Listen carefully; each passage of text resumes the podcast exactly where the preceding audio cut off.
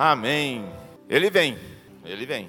Você pode não acreditar, mas ele vem e vem com força.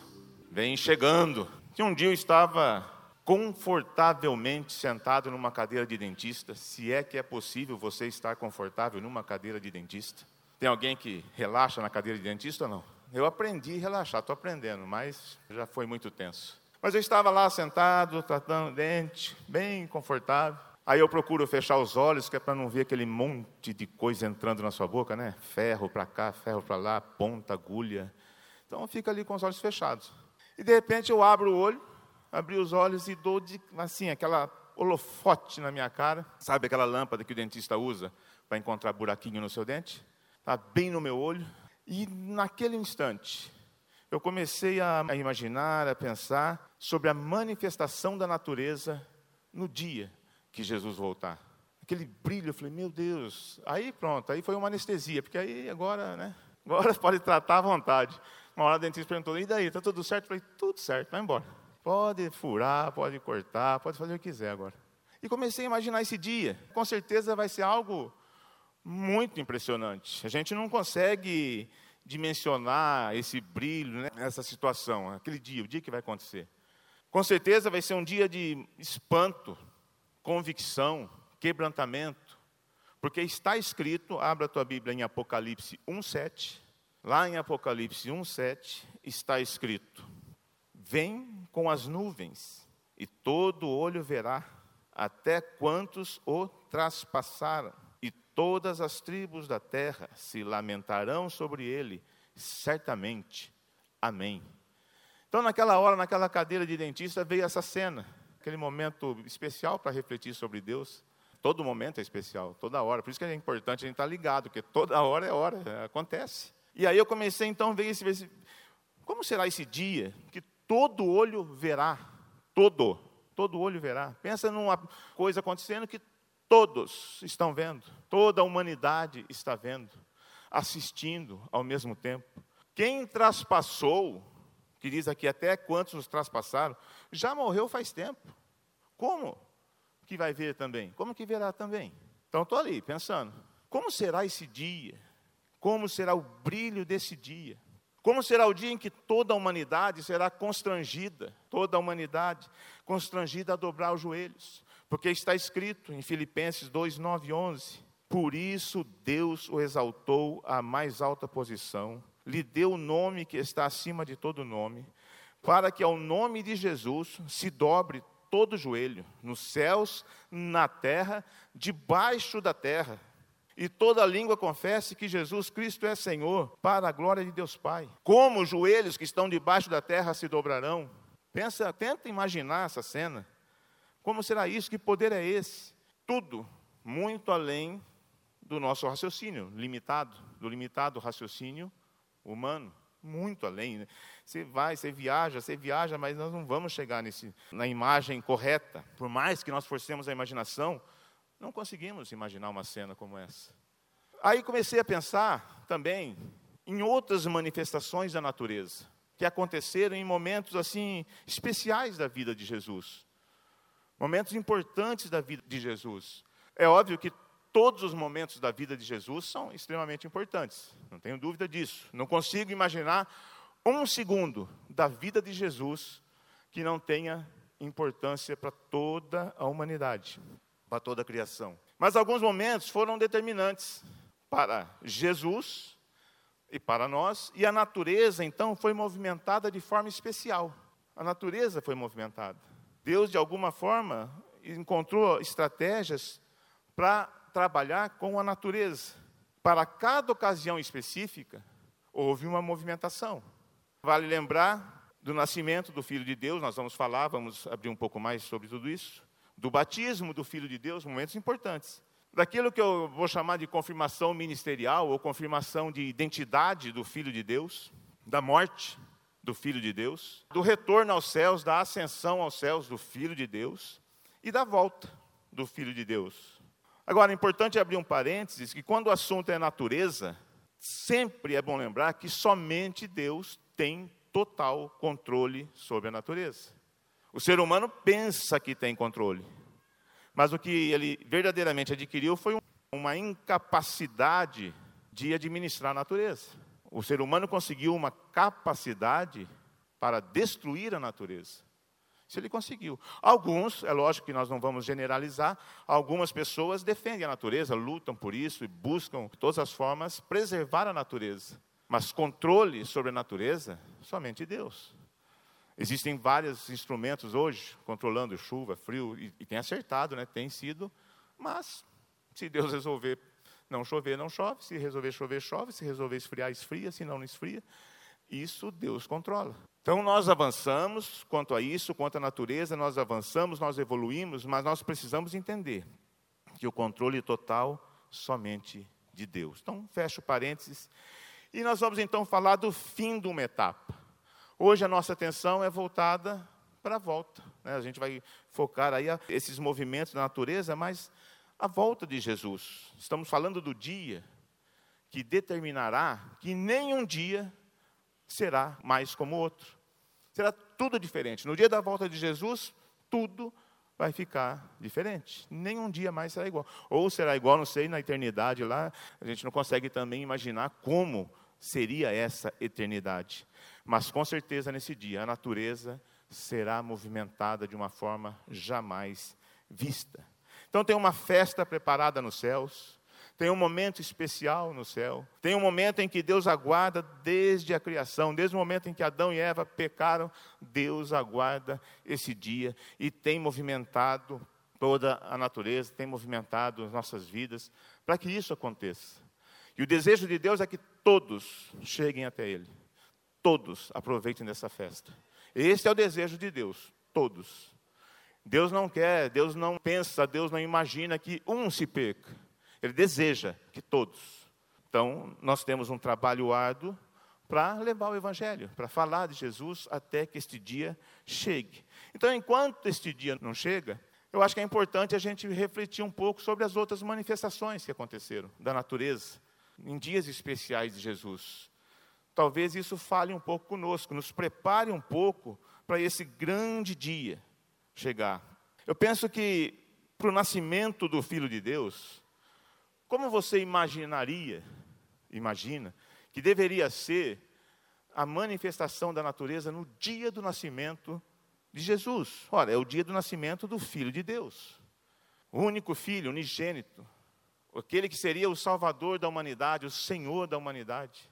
Como que você acha que deveria ser? Como que você, eu, você, como que nós planejaríamos esse dia? Por que o nascimento de Jesus não foi anunciado de forma que todo olho pudesse ver. Já naquele dia, é o Filho de Deus que está nascendo. Por que naquele dia todo joelho já não se dobrou? Toda língua já não confessou que aquela criança, aquele bebê, era Jesus, o Senhor. Por que será? A gente tem que perguntar. Porque é um momento, tem momento mais importante do que o Filho de Deus nascendo na terra? É um momento muito especial. Ou não? O que, que você acha? Sim ou não? Momento em que Jesus está nascendo. Agora, não foi assim. Ah, todo olho viu, toda língua confessou. Não foi. Pelo contrário, foi difícil encontrar o lugar para esse cara nascer. Foi difícil até de encontrar o lugar onde ele estava. Foi muito complicado. Talvez a ausência de publicidade para o nascimento do Filho de Deus, talvez, né, não estou afirmando, estou aqui jogando, seja um alerta para aqueles que esperam grandes sinais, grandes movimentos, para crer que Jesus é o Senhor e Salvador, para crer que Jesus é o Filho de Deus, em detrimento da palavra. Ah, eu sei, está escrito aqui na Bíblia que Jesus é Filho de Deus, mas se acontecesse algo assim maravilhoso para mostrar que Jesus é Filho de Deus, seria mais fácil. Tá, mas nem o nascimento dele foi assim. Nem para o nascimento. O dia que ele chegou na terra não foi assim. Talvez seja muito difícil, né? A gente crer que Deus é Deus, que Jesus é o único Senhor e Salvador e o único mediador entre Deus e o homem. É muito difícil. Não tem sinal, não tem nenhuma maravilha acontecendo. Eu creio que certos princípios que vêm de Deus também não precisam de grandes sinais para nós crermos que é de Deus. Por exemplo, amar ao próximo vem de Deus. Eu não preciso de grandes sinais para aprender que eu preciso amar ao próximo. Não deveria. Perdoar vem de Deus. A verdade é de Deus. Jesus é o Filho de Deus. Eu tenho que crer. eu preciso crer. Está escrito, é princípio, eu preciso crer e pronto, simples. É muito simples. A Bíblia é muito simples. O que está escrito é simples. O nascimento foi simples demais. Então, os valores que nós encontramos na Bíblia, as verdades que nós encontramos na Bíblia, elas são eternas e independem dos sinais que estão acontecendo ou não. Não poderiam depender dos sinais. Porque eu não encontro isso nem no dia do nascimento. Olha, o que está escrito no nascimento? Sobre o nascimento do Filho de Deus. Depois que Jesus nasceu em Belém da Judéia, nos dias do rei Herodes, magos vindos do Oriente chegaram a Jerusalém e perguntaram: Onde está o recém-nascido, rei dos judeus? Vimos a sua estrela no Oriente e viemos adorá-lo. Mateus 2, 1, 2. Ora, esse texto mostra que Jesus nasceu sozinho. Somente José, Maria, talvez alguns animais ali. Não houve festa, ninguém sabia, a não ser alguns magos do Oriente e posteriormente alguns pastores que estavam ali por perto. A não ser essas pessoas que creram nas profecias, creram na palavra, que deveria vir o Messias. O Messias viria. Os magos eram estudantes ali do Oriente, da Mesopotâmia, estudante das estrelas, e dizia que tinha uma estrela diferente. E eles estudaram aquilo, esperaram aquele dia. E quando viram aquela estrela diferente, opa, essa estrela deve ser a estrela que fala do Messias. Eles estudavam as escrituras também. Então, alguns poucos homens, ali Jesus está sozinho. Agora, do Oriente, de onde esses magos estavam, diz, provavelmente, cerca de 600 quilômetros, cinco meses de viagem a camelo pelo deserto, para chegar seguindo uma estrela, para chegar até onde Jesus estava, aquele menino estava. Então Deus, para o nascimento de Jesus, Deus movimentou uma estrela. Uma estrela movimentou a natureza. Uma estrela em toda a criação caminhou, andou nos ares e parou no lugar que Jesus estava, que o menino Jesus, uma estrela.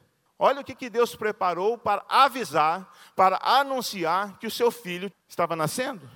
Quem disse que aquela estrela representava o Messias, Jesus, o Filho de Deus? Quem disse? Para aqueles magos, olha, essa estrela. Quem disse que aquela estrela representava o nascimento, iria mostrar o lugar onde o rei dos judeus estava nascendo? Mas quem que era o rei dos judeus naquela época? O rei dos judeus, o rei vem da dinastia, da família, deveria ser o filho do próprio rei, do rei que estava ali. Como é que vivia esse rei ali na época? Os magos estão ali. Que tipo de rei, que tipo de rei os judeus esperavam? E aqueles magos estão crendo no menino que nasceu isolado numa estrebaria, recebido como rei dos judeus.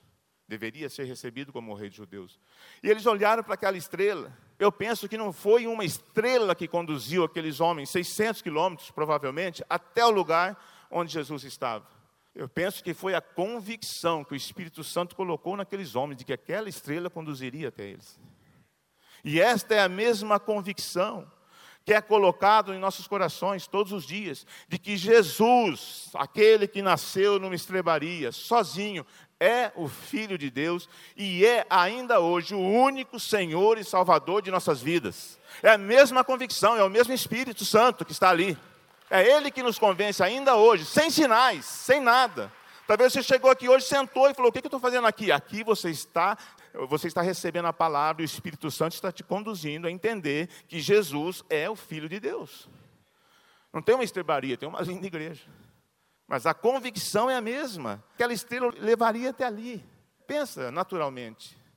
Eu estou a 600 quilômetros de um lugar, vejo uma estrela. Aí eu olho para a estrela e falo: aquela estrela vai nos levar até Jerusalém. Jerusalém, 600 quilômetros. Aquela estrela vai nos levar até São Paulo, capital de São Paulo. Ou Curitiba, 600 quilômetros também, 500. Vai nos levar até lá.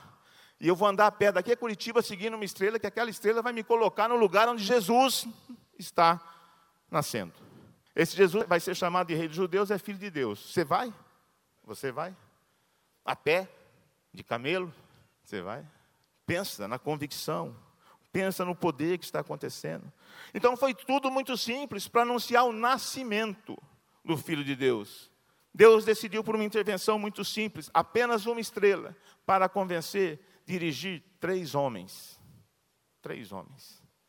Apenas três homens na face da terra tinha convicção de que aquele menino era o Messias. Nem os profetas, nem os sacerdotes, nem aqueles que estudavam tanto creram naquilo. Três homens distantes, vamos dizer ímpios, sábios, magos, estudantes, raciocínio, onde o poder do raciocínio fala muito mais alto do que a fé. Três homens, muito simples, apenas uma estrela. Agora, logo depois, teve um movimento mais ousado. Aliás, ainda em Mateus 2, 9 11, diz assim: Depois de ouvirem o rei, que aqueles magos pararam ali em Jerusalém e ouviram o rei dos judeus da época, que era. Depois de ouvirem o rei, eles seguiram o seu caminho, e a estrela que tinham visto no oriente foi adiante deles, até que finalmente parou sobre o lugar onde estava o menino. Quando tornaram a ver a estrela, encheram-se de júbilo. Ao entrarem na casa, viram o menino com Maria, sua mãe, e prostrando-se, o adoraram. Então abriram os seus tesouros e lhe deram presentes, ouro, incenso e mirra. Aqueles homens estavam baseados, fundamentados na estrela. Viram a estrela, de, a estrela parou, é aqui, viram de novo a estrela. A estrela está aqui, é aqui, aqui, aqui o menino está por aqui. Quando viram o menino, encheram de alegria. Eu acho que é bom a gente ler a Bíblia. Aqui está a verdade. Aqui está a verdade. Isso aqui eu preciso fazer. Aqui está a realidade. É assim que eu devo agir. Deve ser a mesma coisa. Ali no nosso coração tem que encher de júbilo e eu tenho que começar a agir. Eles viam aquilo lá, havia uma convicção muito forte naqueles homens. Apenas uma estrela em movimento até parar no lugar. É importante saber que aquela estrela também foi um, uma parte da natureza que determinou antes de Cristo e depois de Cristo ali estava nascendo aquele homem que determinaria uma mudança na história da humanidade, antes de Cristo, depois de Cristo, e todo ser humano reconhece isso. Crendo ou não crendo, tem lá, antes de Cristo, depois de Cristo. Não teve festa. A festa foi nos céus. Assim como quando alguém se converte ao Senhor Jesus, há festa nos céus. A gente fica aqui olhando assim, não, mas nos céus está acontecendo uma grande festa pouquinho tempo depois, teve uma movimentação mais ousada do Senhor para alguns pastores que estavam ali, tinha, tinha, tinha um lugar chamado Campo de Pastores, Campo dos Pastores, que também criam no Messias. E para esses poucos homens, também a palavra diz: de repente, uma grande multidão do exército celestial apareceu como anjo, louvando a Deus e dizendo: Glória a Deus nas alturas paz na terra aos homens aos quais ele concede o seu favor. Quando os anjos os deixaram e foram para os céus, os pastores disseram uns aos outros: Vamos a Belém. Vejamos isso que aconteceu e que o Senhor nos deu a conhecer. Uma movimentação um pouquinho mais ousada. É, os céus ali apareceram os anjos, tal, teve um movimento ali para esses homens, poucos homens. E esse aí, então, o que, que é isso? Não falou. Eles não falaram o que Jesus tinha nascido favor do Senhor. O que é o favor do Senhor? O favor do Senhor para nós é o Messias, é aquele que vem libertar nosso povo do povo da escravidão. Esse é o favor que nós esperamos. Então, se o favor do Senhor está aqui, está dizendo que está lá, vamos lá, vamos ver o que é isso. Chegando lá, encontra o menino Jesus. E penso que é difícil também acreditar que aquele menino, numa estrebaria, perto de alguns animais, seria o favor que o Senhor havia prometido para aquele povo. Só uma convicção levaria esses homens a crer: chegou o Messias. Convicção no quê? Na palavra, nas escrituras, na palavra de Deus. Então, quando eu leio, eu falo assim, fala para você, para tua alma, que ele vem. E quando eu ler a Bíblia, quando eu estiver lendo a Bíblia, eu quero ter a convicção de que tudo isso é a pura verdade de Deus. Você falou isso para tua alma? Ela dá uma chiada, mas fala de novo. Fala aí para tua alma. Fala aí. A Bíblia é a pura verdade de Deus. Então, aqueles homens creram naquilo que já estava falando sobre uma estrela, creram em que alguns anjos, agora imagina um anjo cercado de exército celestial, deve ser uma cena arrepiante. Mas creram, e porque eles creram, eles puderam ver a glória de Deus. Foi falado profeticamente aqui: se eu creio, à medida da minha fé, abre-se a porta. Eles creram, tá bom. É a estrela, vamos seguir a estrela. Então, grave assim: ó, para três homens, bastou o movimento de uma estrela. Para alguns pastores, um movimento de anjos. Eu gostaria de, em vez de ver estrela, ver anjo. Anjo é mais movimentado. Eu quero sugerir uma coisa: nem anjo, nem estrela. Porque a pergunta é: será que a palavra de Deus basta para nós? Será? Nem anjo, nem estrela. Já foi, já aconteceu. Mas hoje nós temos a palavra, nós temos com liberdade. Será que esta palavra, será que o que está escrito na palavra de Deus, assim, se você confessar com a sua boca que Jesus é o Senhor e crer em seu coração que Deus o ressuscitou dentre os mortos, será salvo? Pois com o coração se crê para a justiça e com a boca se confessa para a salvação. Será que essa palavra é suficiente para que nós sigamos uma estrela? para que nós sigamos uns, alguns anjos? Ou será que não precisa nem de estrela nem de anjo? Precisa de ler a palavra, deixar o Espírito Santo tocar e falar: Eu quero Jesus na minha vida. É suficiente? É uma pergunta que nós temos que fazer. Mas a vida continua. Jesus está crescendo entre os homens, uma vida normal, e chega o momento do batismo, lá no Rio Jordão. Da mesma forma, ali estava iniciando uma nova etapa para Jesus, e assim é o batismo, representa para a gente hoje uma nova etapa em nossa vida. O Jordão foi o palco escolhido por Deus. Mais uma vez, Deus vai movimentar a natureza. Também um pouco, não tanto ousada, mas discreta também. Não era algo tão grandioso. E sobre o batismo diz assim: assim que Jesus foi batizado, saiu da água naquele momento, e saiu da água naquele momento, o céu se abriu e ele viu o Espírito de Deus descendo como pomba e pousando sobre ele. Então uma voz dos céus disse: Este é o meu filho amado, de quem me agrado. Ora, no Rio Jordão, qual o movimento da natureza? O céu se abre. O céu se abre e uma voz torna-se audível. No Rio Jordão, Jesus está sendo reconhecido publicamente que é o Filho amado de Deus. E não tem tanta gente. Não tem tanta gente ali naquela hora. Algumas pessoas sendo convencidas a descer as águas do batismo. Por João Batista, seguindo João Batista. Olha, eu penso que deveria, para falar que Jesus é o filho amado de Deus, este é o meu filho amado, eu também acho que todo olho, todo ouvido deveria ouvir, escutar, todo olho ver. Né? Imagina a cena, a humanidade toda Todo ser humano, não sei, aparecendo, Jesus está sendo batizado. Este é o meu filho amado. Ora, é um anúncio para toda a humanidade. Mas não, foi para poucos. Não sei quantos, não fala quantos homens, mas um ato que aconteceu na frente de poucas pessoas. Poucas pessoas ouviram: Este é o meu filho amado, em quem me alegro. Poucas. Agora, estas pessoas tinham a incumbência de sair dizendo por aí que lá no Rio Jordão o céu se abriu uma pomba desceu sobre Jesus e uma voz, nós ouvimos uma voz dizendo: Esse é o meu filho amado em quem me alegro. Algumas pessoas teriam que dizer isso, sair falando. E aí outras pessoas teriam que acreditar ou não. Uma movimentação simples também para um momento tão importante. Porque foi após o batismo que o Espírito Santo conduziu Jesus ao deserto, passar 40 dias em jejum depois ter que enfrentar Satanás cara a cara, e aí sim retornar para exercer o ministério. Penso que da mesma forma é hoje, quando a gente desce as águas do batismo, quando nós nos batizamos, estamos publicamente dizendo: Eu aceitei Jesus como meu Senhor e Salvador. Eu estou fazendo isso, este ato está acontecendo diante de pessoas, amigas, para mostrar que eu estou obedecendo a uma palavra que o próprio Jesus dirigiu, nos dirigiu, está escrito. Ide, fazer discípulos, batizando-os em nome do Pai, do Filho e do Espírito Santo. Semana passada nós vimos o pastor Davi e a pastora Mônica na África, batizando lá na África. Lá na África, mostrando que algumas pessoas estão acreditando agora, a partir de agora, em Jesus e que é uma nova etapa vai acontecer.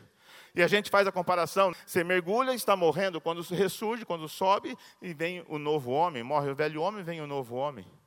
É um novo tempo, uma nova etapa. Mas para esse momento tão importante, não foi anunciado para tanta gente. Poucos viram, poucos participaram. Os discípulos de Jesus, mais à frente, tem uma outra movimentação, que é onde eu quero chamar de confirmação ministerial ou identidade, que é quando Jesus é transfigurado ali no monte. Também dois discípulos estão ali, alguns discípulos. Um momento em que também Deus movimentou a natureza de uma forma especial. E olha o que diz ali em Marcos 9,7, sobre a confirmação, o ministério, a identidade de Jesus. A seguir apareceu uma nuvem e os envolveu, e dela saiu uma voz que disse: Este é o meu filho amado, ouçam-no, ouçam-no. Este é o meu filho amado. Uma nuvem envolveu, movimentou a natureza, uma nuvem envolveu. Ah, aquele dia era dia de neblina. Não sei se era dia de neblina ou não, mas diz que essa nuvem envolveu e esta nuvem falou. Desta nuvem saiu uma voz. Eu nunca passei por neblina que fala, não sei quando a esposa diga, tá, acende o farol, traz, né? vai devagar, traz, é, não corre. Aí fala, aquela nuvem fala, mas fora isso. Mas essa nuvem envolveu, essa nuvem falou, não tinha nuvem, a palavra diz, apareceu uma nuvem. A nuvem envolveu, a nuvem falou. Lembre-se que no batismo, Deus disse, tu és Falou para Jesus: Você é meu filho. Agora aqui está falando: Este é, este é o meu filho. Agora é para nós, é para a gente entender que este é o cara. Este é o Jesus. Jesus está ali entre a lei e os profetas, marcando ali naquele momento aquela coisa, não dá para imaginar muito também. E aí Deus fala: Este é o meu filho. Há uma confirmação. Talvez eu pense que uma afirmação né, para os discípulos. E a palavra está cheia de afirmações dizendo que Jesus é o Filho de Deus para nós. Este é o meu filho. Jesus é o meu filho. A palavra está cheia de momentos assim. E quando eu e você testemunhamos da transformação que Jesus fez nas nossas vidas, quando eu e você testemunhamos daquilo que Deus faz por meio das nossas vidas, as pessoas que estão à nossa volta, eles vão entender que este que está fazendo por nós é o Filho de Deus. Que tudo que está acontecendo é por causa do Filho de Deus e não por causa do Trajano. Porque eu não tenho essa capacidade para fazer muitas coisas. Mas quando eu permito que Jesus faça, que o Espírito Santo faça, as pessoas falam, é como se eu estivesse dizendo: Este é o meu filho, faça o que ele está fazendo. Aqui eu estou fazendo a Bíblia, estou respeitando, estou honrando a palavra de Deus. E as pessoas vão reconhecer: você está fazendo isso somente porque Jesus está conduzindo a tua vida, somente porque o Espírito Santo conduz os teus passos, só por isso. Porque quando a gente olha para trás a nossa capacidade, a gente duvida. Tem hora que a gente duvida do que pode acontecer. Sabe, mas ontem eu recebi, final da tarde, eu recebi uns vídeos em 2017. Uma equipe saiu daqui para Dourados, com o propósito de montar uma padaria. Porque quando eu perguntei ao chefe lá dos índios, ao pastor, qual é a tua maior necessidade? Um dos pastores de uma outra tribo, de uma outra equipe, ele falou assim: Ah, pastor, você não monta uma igreja para mim? Falei, ah, igreja? Pregar, você prega debaixo da árvore, cara. Você é índio. Índio. Índio prega embaixo de árvore. Se tiver uma igreja, amém. Se não tiver, prega embaixo da árvore, cara. Mas quer que eu construa uma igreja, um microfone? Eu, eu senti que aquele índio queria um, queria um palco. O outro índio, da outra tribo, os terenas, ele falou assim, sabe, pastor? Correu a lágrima do olho dele assim, ó. Já viu o índio chorando? Porque índio é macho, né? Índio é macho. Índio pega onça pela goela, índio pega cobra, põe no bolso. Índio é índio. Aí o índio chorou assim, a lágrima correu e falou assim: Eu não aguento ver as crianças da nossa tribo passando fome. Aí naquela hora eu olhei para ele e falei assim: Vamos montar uma padaria aqui? Eu te ensino a fazer pão. Ele olhou, estava o pastor Wagner junto. Ele olhou e falou assim: É? Falei: É. Nós montamos uma padaria para você em 15 dias e você vai fazer pão para o teu povo. Você vai ensinar a gente a fazer pão para o teu povo. Você vai isso, você aquilo, e aquilo cresceu. Opa, entre montar uma padaria e montar uma igreja, eu prefiro muito mais montar uma padaria. Naquele contexto, naquela situação. Porque ali havia um pedido diferente. Ali eu tinha discernido um pedido, lógico, parecia que aquele índio queria aparecer, o outro queria aparecer. Queria festa. O outro não, o outro não queria nada, ele queria matar a fome das crianças. Só tem um jeito de matar a fome, colocando comida. Índio não sabe fazer pão, índio nasceu para caçar. Índio nasceu para pescar, mas tomaram a caça, tomaram a pesca, é taxado de vagabundo. Opa, eu não tenho como ficar aqui fazendo pão para você, mas você aprende, você vai. 2017. Deus fez um milagre ali, só por Deus. Aí o que aconteceu ontem? Ele mandou um vídeo, mandou alguns vídeos. Imediatamente coloquei aqui, não, falei, não posso deixar de passar isso. Ele vem, porque quando estou fazendo isso, Deus está confirmando, é só por Deus. E os índios reconhecem que é só por Jesus. Eles sabem que não é nossa capacidade. Então presta atenção em alguns vídeos. Aí uma foto, olha lá, olha as índias. Começaram ontem um curso para pães com as mulheres da aldeia e mulheres da igreja. Curso índio dando curso de pão. E vai farinha, ó. Essa massa fica dura, hein? Mas não tem problema. Dá-lhe farinha.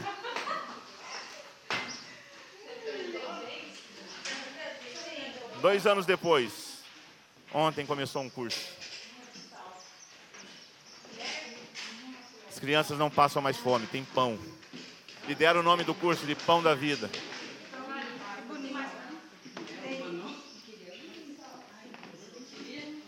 Aqui é a padaria que nós construímos. Essa mesa nós colocamos, é tudo de alvenaria.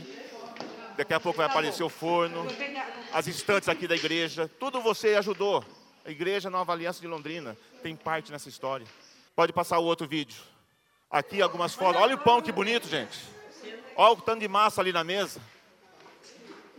Olha que pão lindo, cara. Pão indígena.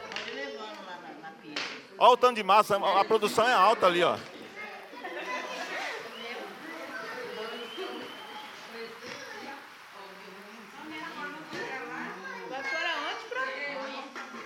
Ó, enrolando o pão lá, ó, coisa linda. Os pães?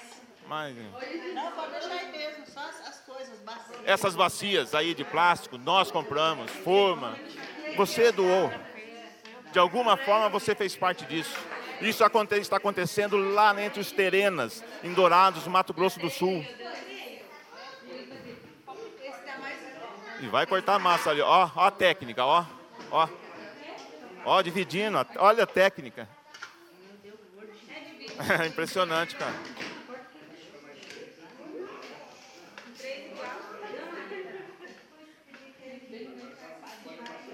Pode colocar o outro vídeo, Gustavo, fazendo um favor. Pastor Esaú de verde e o de branco é o cacique da tribo, irmão do pastor Esaú. Atos de compaixão. todos com a paz do Senhor, vai chapar o nativo. Estamos aqui juntamente com o meu irmão Cristo. Aquele forno atrás dele, nós ganhamos de uma pessoa de Campo Grande, nem sabemos quem é. Um forno industrial. Já adquiriram outro forno. Essa tábua com os nomes. É uma tábua da casa que demolemos e tem o nome dos participantes. O pão da vida, onde que vai saciar, é, matar fome dos nossos filhos, das nossas crianças. Agradeço muito a igreja Nova Aliança de Londrina. Que Deus abençoe a cada um de vocês. E estamos aqui trabalhando para Jesus Cristo. Que Deus abençoe. Também deixar a oportunidade para o Ed falar. É, muito bom dia, Baixapá, o Natir, meus irmãos pastores, que nesse momento estamos muito agradecidos a Deus que esse projeto vem dando continuidade, que vocês trouxeram aqui na nossa aldeia, aldeia de Guapiru, Dourados, então Mato Grosso do Sul. É uma iniciativa que vocês deram para que nós possamos dar essa continuidade com as senhoras, com os homens, com as crianças, e nós damos continuidade do, da- da- do curso do pão, para a nossa, para nossa comunidade, para que possamos estar sempre distribuindo esse pão é, do corpo e também o pão da vida espiritual.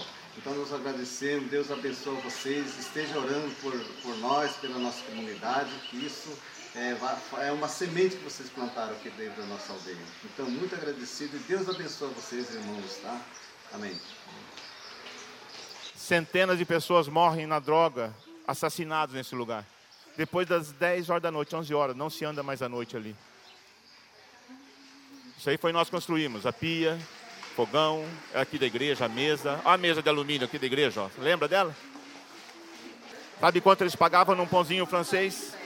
Que o governo tira do cartão que dão para eles? Sete reais, um pão francês. Nós explorávamos ele. Nós, que eu digo, o branco. Dá um ok, agradecendo pelas mulheres, né? O curso, né? Agradecendo o pessoal que trouxe essa cozinha para estar dando continuidade ao pão da vida. Agradecemos a todas as mulheres que aqui estão, a professora Cleide, que está dando curso aqui para nós. Nós agradecemos muito que esse projeto continue. Em nome de Jesus. Amém.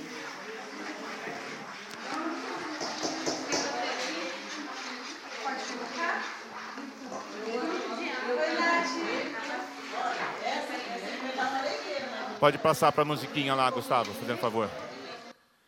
Eles mandaram o outro.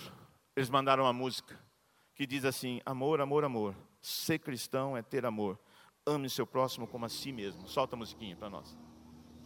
Yakaha no era pe ino, eu queti cuti poati, itikinapa, itipakawati, ahara vonai, Evoluíram de pão, começaram a fazer bolo. A coisa não para. Se você trabalha para Jesus, Jesus confirma teu ministério. Jesus faz acontecer. Dois anos, será que está acontecendo alguma coisa naquele lugar? Está, está, está acontecendo. Este é o meu filho. A ele ouvir, a ele seguir. Por nós não. Quem foi lá sabe, toda a equipe, pastor Wagner, as crianças, pastor Simone, toda a equipe que foi para aquele lugar, sabe o quanto nós trabalhamos duro Todos os dias nós falávamos: o que está acontecendo? Isso, nós não somos capazes disso. Em 15 dias nós levantamos aquele lugar do, do alicerce, uma padaria, 15 dias. Não é da nossa capacidade, não é da nossa força. Várias pessoas ímpias ajudaram doando lá, que chamavam índio de vagabundo, tiveram que dobrar os joelhos. Índio é vagabundo, mas dobraram os joelhos. Ou uma convicção colocou, um empresário lá doou 3 mil tijolos, mas nós levantamos com os tijolos dele a padaria do pão da vida. Não tem. Não tem. Não tem.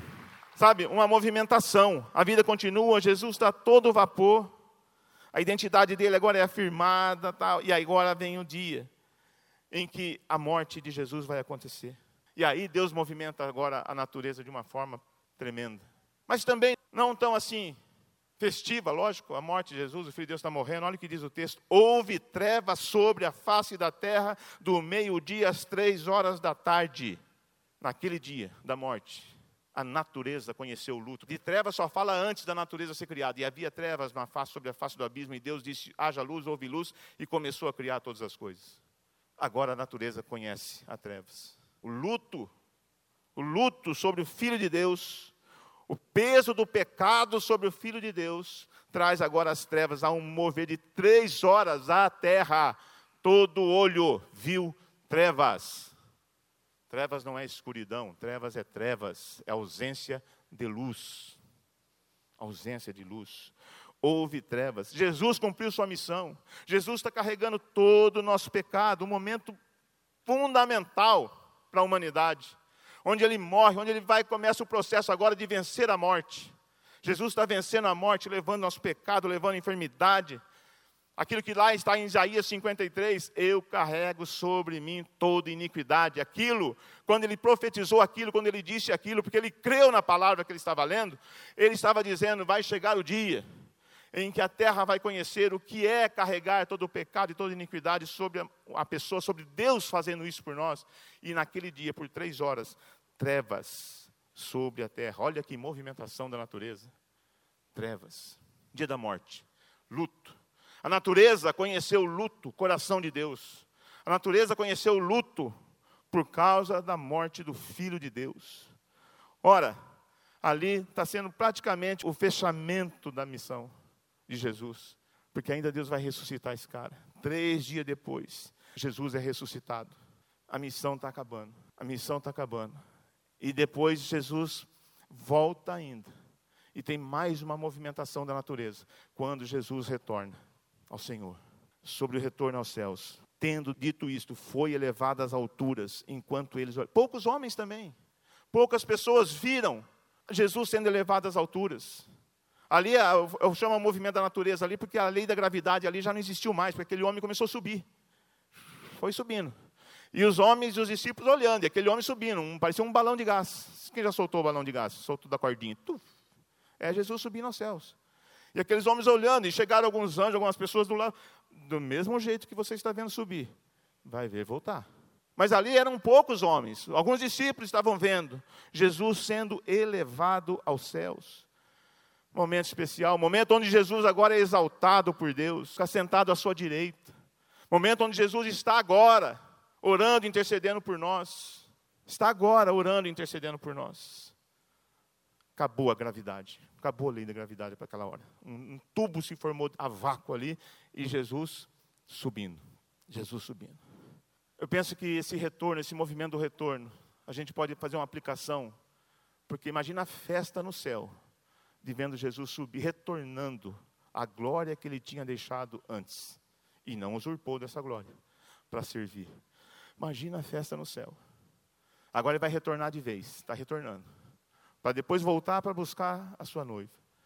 Imagina a festa no céu daquela pessoa que desviou-se dos caminhos do Senhor e agora retorna. Eu quero dizer, se você desviou dos caminhos do Senhor, se tem alguém pela internet que desviou dos caminhos do Senhor, se você desejar voltar, tem um tubo de vácuo que vai trazer você à presença de Deus sem que você perceba. É só falar, eu quero. Eu quero. É o retorno à presença de Deus, à glória de Deus. É o retorno, tem que acontecer. Tem que acontecer esse retorno. Jesus aconteceu com Jesus, ele foi Daqui a pouco ele voltou, algumas mulheres tentaram tocar, falou: Não, não, não, ainda não cheguei ao Pai, para não me toca, ainda não é hora.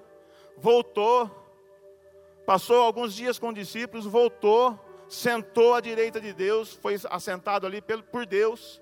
Agora sim ele está ali e esperando o dia de voltar. Imagina a festa no céu. Imagina.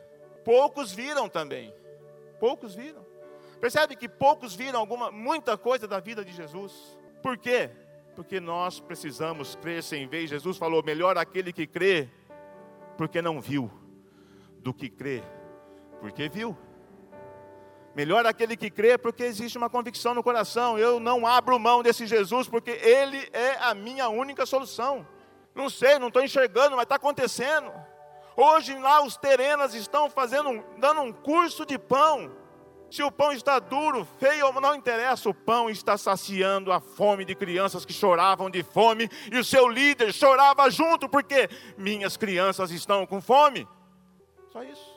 Ele volta, ele volta para abraçar essa igreja, ele volta. Agora sim, ou nós cremos que Jesus faz, ou se eu não creio, eu vou ter que chorar depois, porque a hora que ele voltar está escrito: todo joelho dobrará, toda língua confessará Todo olho verá, mas aí não dá mais tempo. É, é, não é, não é. O que é, é. O que não é, não é. E acabou. E acabou. Ah, mas agora. Agora acabou. Não tem mais estrela. Não tem mais anjo. Não tem mais trevas. Não tem mais vácuo. Não tem mais nada. Tem Jesus voltando e dizendo: Vem, igreja. Eu te abraço. E ele vem para te abraçar. Ele vem para te acolher. Eis que vem com as nuvens e todo olho verá. Com certeza a volta será inesquecível, porque será o início de uma vida totalmente transformada para o sobrenatural. Hoje nós vivemos natural e sobrenatural. Quando ele voltar, sobrenatural e somente sobrenatural. Não haverá mais lágrima, não haverá mais fome, não haverá mais choro, não haverá mais dor, haverá Jesus.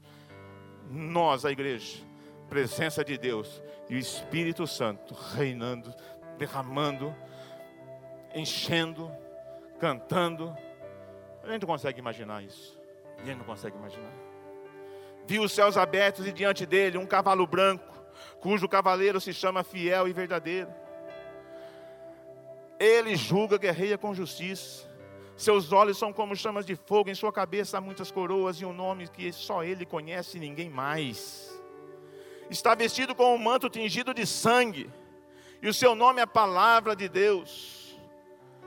Os exércitos dos céus o seguiam, vestido de linho fino, branco puro, montados em cavalos brancos. Sempre os exércitos dos céus o seguiram.